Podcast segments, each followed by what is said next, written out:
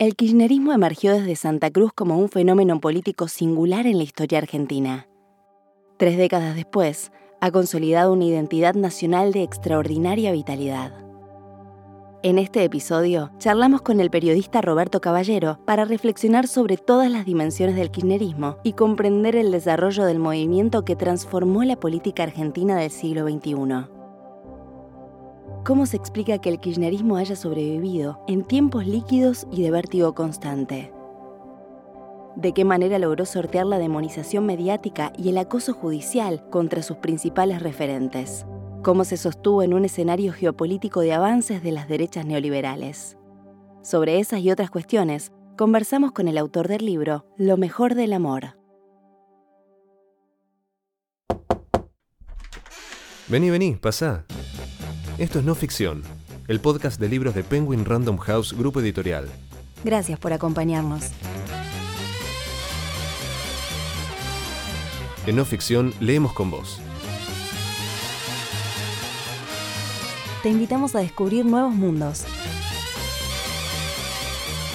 Un viaje sin escalas de la mano de los autores más reconocidos.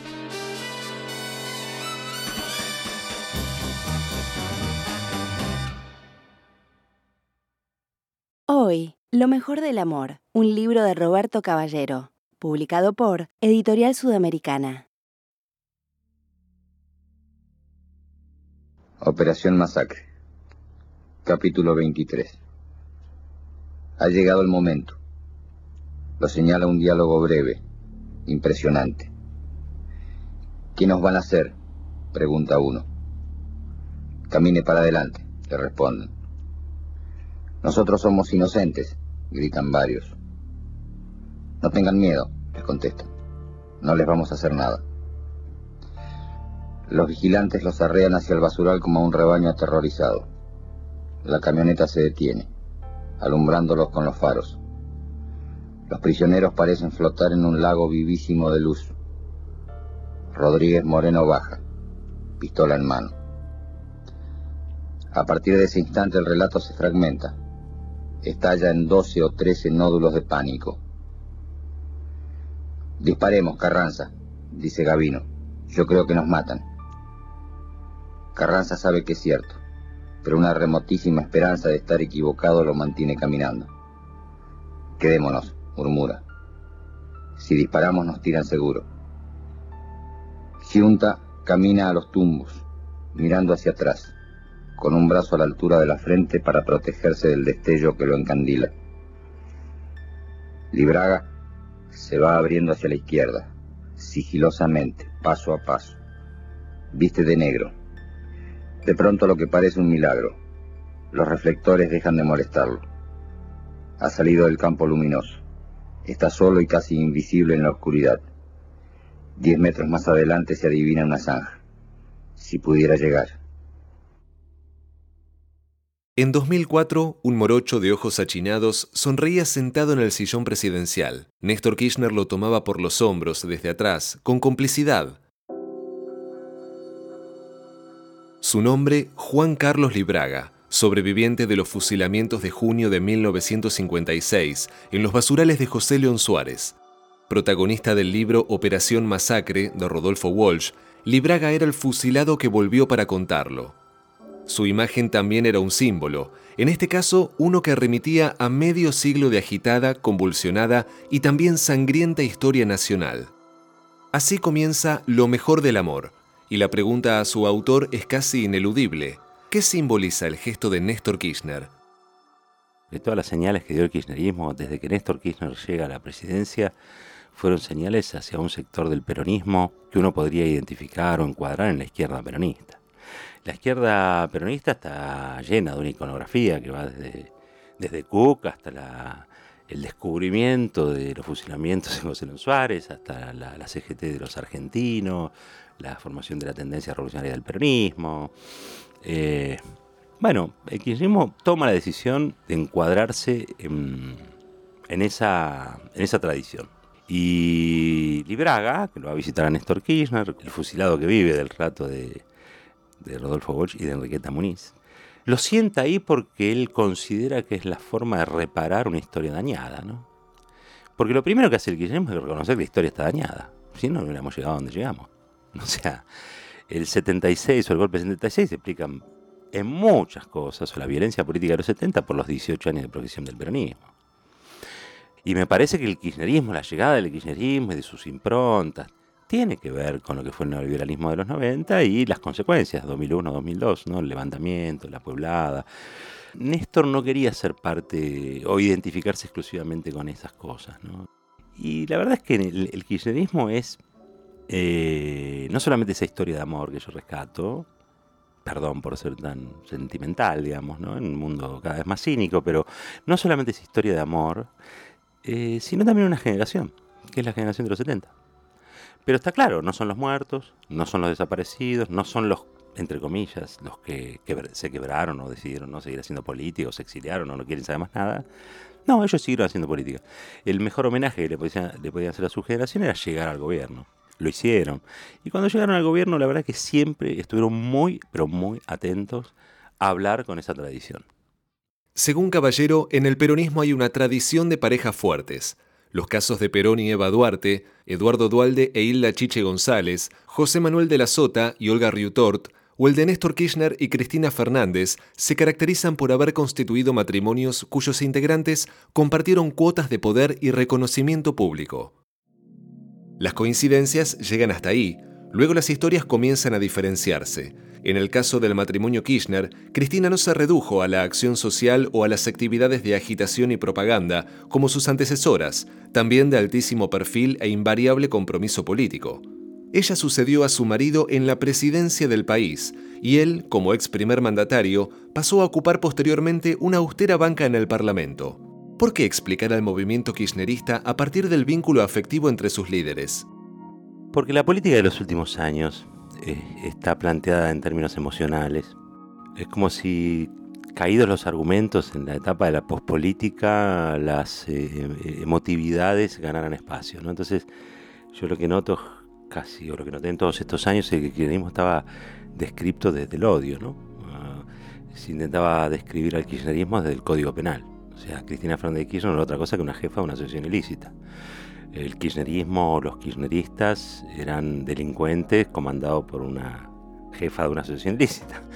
Em, la presidenta o la jefa de asociación ilícita no era la lideresa de un movimiento popular, sino que era una fría y maldita asesina que había matado, mandado a matar a un fiscal como Nisman, ¿no? Digo, cuando uno piensa el relato que se armó sobre el kirchnerismo está, está generado desde el odio, la, desde la estereotipación, este, y a mí se me ocurrió conjurar todo eso, porque yo en, serio creo que el peronismo es, es un movimiento que lleva o eleva la, la, categoría, el amor a una categoría política.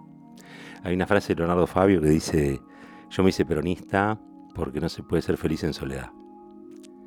Y me parece una descripción muy política, pero además muy emotiva, muy sentimental.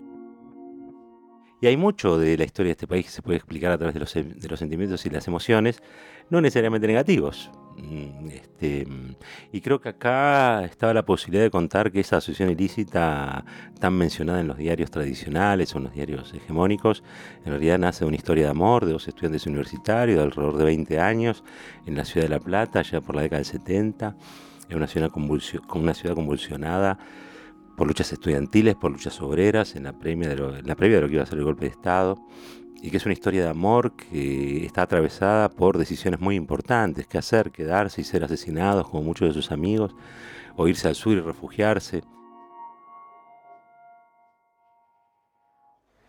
Formo parte de una generación diezmada, castigada con dolorosas ausencias.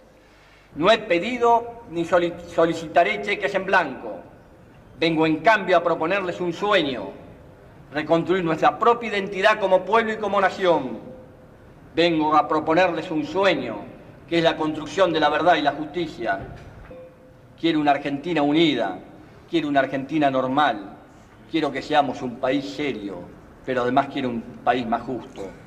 Anhelo que por estos caminos se levante a la faz de la tierra una nueva y gloriosa nación, la nuestra. Muchas gracias. ¡Viva la patria!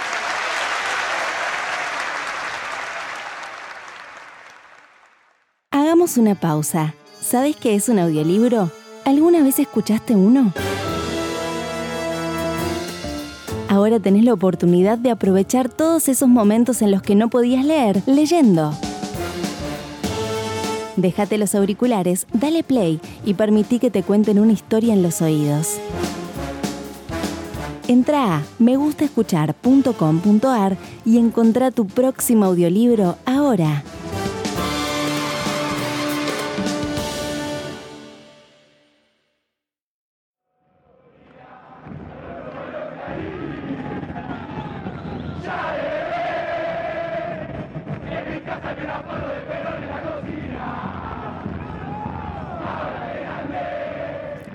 Suena el kirchnerismo?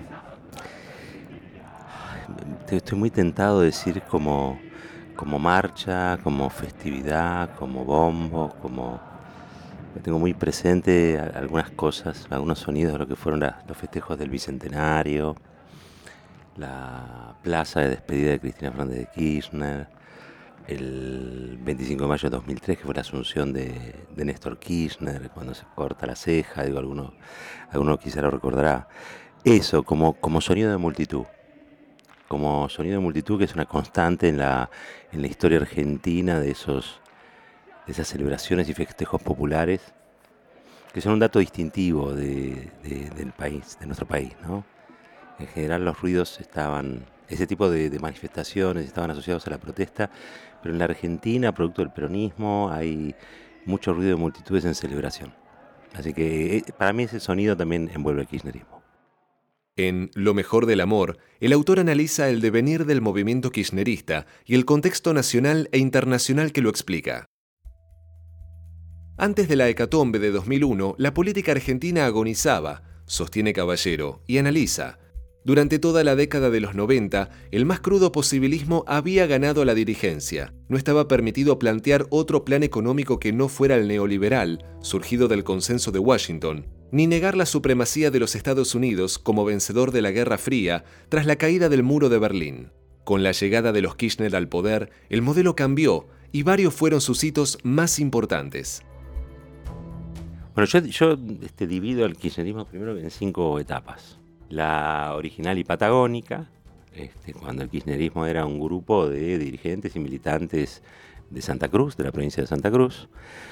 La nacional, que es su proceso de nacionalización, que comienza Cristina cuando llega, luego Néstor y Alberto Fernández, este, que inician ese proceso de este, nacionalización en la ciudad de Buenos Aires, digamos, no es como venís a triunfar a la, a la ciudad de Buenos Aires o de algún modo eh, hacer ruido en la ciudad de Buenos Aires es nacionalizarse.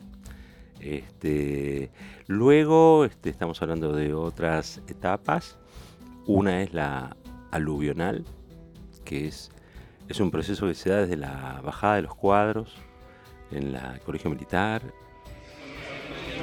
Saca primero el de Rafael Videla, allí se lo, se lo lleva. Y la recuperación de la ESMA para los organismos de derechos humanos, hasta te diría la muerte de Néstor.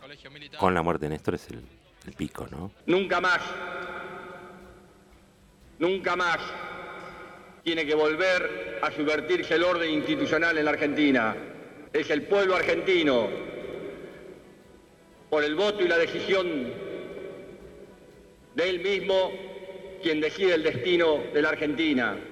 Pero aluvional quiero decir que ahí se toman una serie de decisiones políticas, la pelea con el campo, que este, bueno, empezaron a encontrar kirchneristas debajo de las piedras. Había kirchneristas antes de la llegada del kirchnerismo. ¿no? kirchnerismo recoge este, linajes y tradiciones y corrientes políticas que vienen del fondo de la historia en Argentina. Y mm, a partir de una serie de decisiones políticas se da esa etapa que es la aluvional. Es decir, la, la masificación, la, que incluso sorprende a los propios kirchneristas patagónicos, ¿no? que decían, ¿de dónde salieron todos estos? ¿no? Porque veían que había a, kirchneristas que no habían nacido en, Río Gallegos este, o en el sur patagónico. Después viene otra etapa que es la doctrinaria, que es la cristinista o la doctrinaria, que allí es un despliegue de una serie de leyes eh, muy importantes, como la ley de identidad de género, la ley de matrimonio igualitario. Que yo el otro día de una sanción tan importante de una ley, me había levantado exactamente con los mismos derechos que había tenido antes de la sanción. Y sin embargo, yo estaba con los mismos derechos y había cientos de miles que habían conquistado los mismos derechos que yo tenía. Por eso digo que somos una sociedad un poco más igual. Faltan muchas cosas, faltan la estatización de aerolíneas argentinas, la nacionalización de yacimientos petrolíferos fiscales, bueno, todas las leyes que empiezan con el número 26.000, que yo las enumero en el libro, este, y que dan un corpus doctrinario, es decir, sobre esa base se podría haber hecho una reforma constitucional, por ejemplo, no, le dio el número, ni la capacidad, ni la paciencia de la gente, pero el kirchnerismo podría haber encabezado una, una, reforma constitucional sobre la base de una serie de leyes que eran básicamente este, leyes que otorgaban derechos y que este, desde minorías hasta sectores sociales o que definían otros sectores sociales o algunas que definían bueno de quiénes son las riquezas del país, los recursos naturales, muy muy muy muy doctrinaria que, que yo la rescato porque toda esa etapa ya está intervenida por la pelea con Clarín.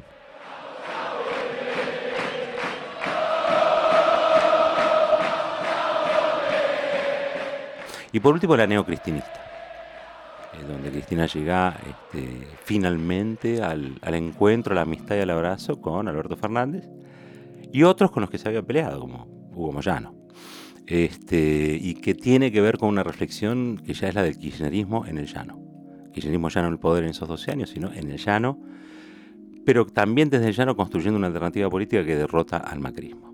Eh, y, la verdad que resistiendo de una manera, este, yo te diría, bastante épica, porque el kirchnerismo está vivo, ¿no? No le pasó como al menemismo, el kirchnerismo existe, es una fuerza convocante, es una fuerza con mucho poder, con mucho arraigo popular también, digo, eso se, vio en las elecciones, y Cristina Fernández de Kirchner, la chorra, la jefa de la asociación ilícita, la, montonera, bueno, todas las descalificaciones posibles que se pudieran hacer, vuelve, como casi siempre, por el voto popular, ya no a la centralidad de la escena política, sino también a la, jefatura eh, compartida, digo, ¿no? de, un movimiento político eh, que no solamente derrota al, macrismo, sino que dentro de las instituciones, instalando el conflicto dentro de las instituciones, este, vuelve a la, vicepresidenta de la Nación. Cada vez que viaje Alberto Fernández al exterior, este, para furia de muchos, Cristina Fernández Kirchner va a ser la nueva presidenta.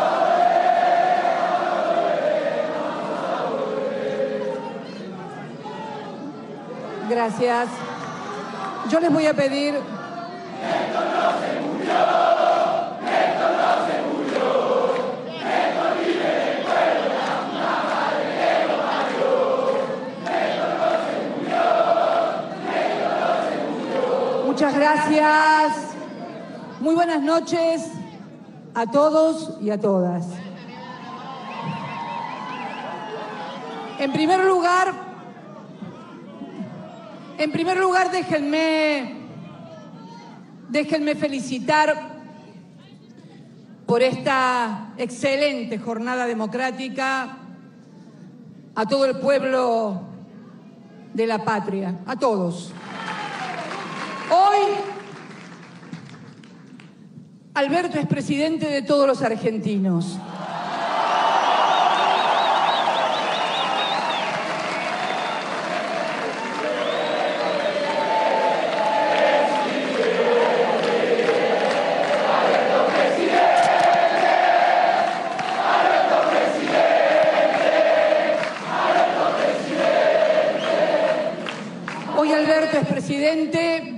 Va a tener, y tiene, va a tener frente a sí la inmensa tarea, la inmensa responsabilidad, la tarea ciclopia, porque esto va a requerir de esfuerzos inimaginables, va a tener una tarea muy difícil, que requerirá la ayuda, la cooperación y la participación de todos los argentinos, los que votaron y los que no votaron también.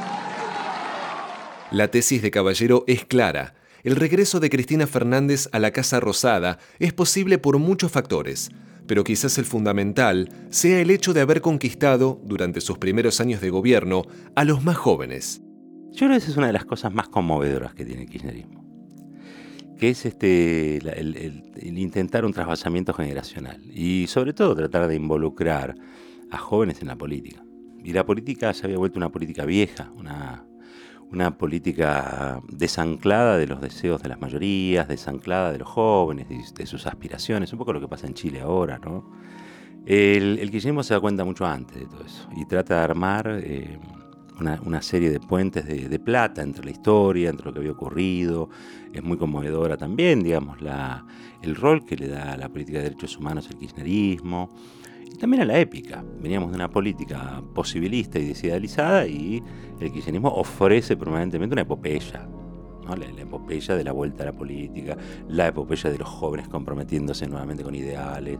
Em, la epopeya de la recuperación del patrimonio nacional devastado por el menemismo y por las políticas neoliberales, este, la epopeya de los pañuelos blancos frente a los genocidas, este, de los trabajadores de, de, de, overol industriales frente al campo sojero, este, eh, que no, no, quería resignar sus privilegios. Digo, hay toda una serie de relatos épicos que conjugan el kirchnerismo y que convocan a esa juventud.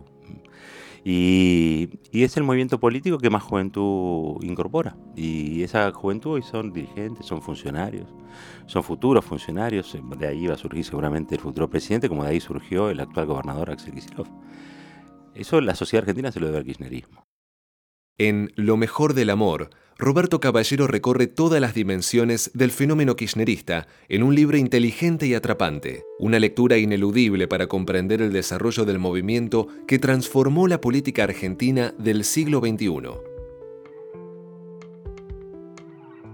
Roberto Caballero es periodista y escritor. Dirigió la revista 23, fundó el diario Tiempo Argentino, condujo los programas de televisión Asuntos Pendientes y Mil Voces, en radio Lideró Mañana es Hoy, Damas y Caballero y Caballero Nocturno.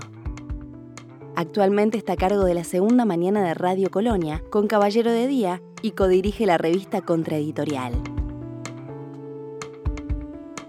Hoy leímos Lo mejor del amor, un libro de Roberto Caballero, publicado por Editorial Sudamericana. Encontrá Lo mejor del amor en todas las librerías o siguiendo el link en la descripción de este episodio una realización de Tristana Producciones y Román Frontini. No Ficción es una producción original de Penguin Random House, grupo editorial.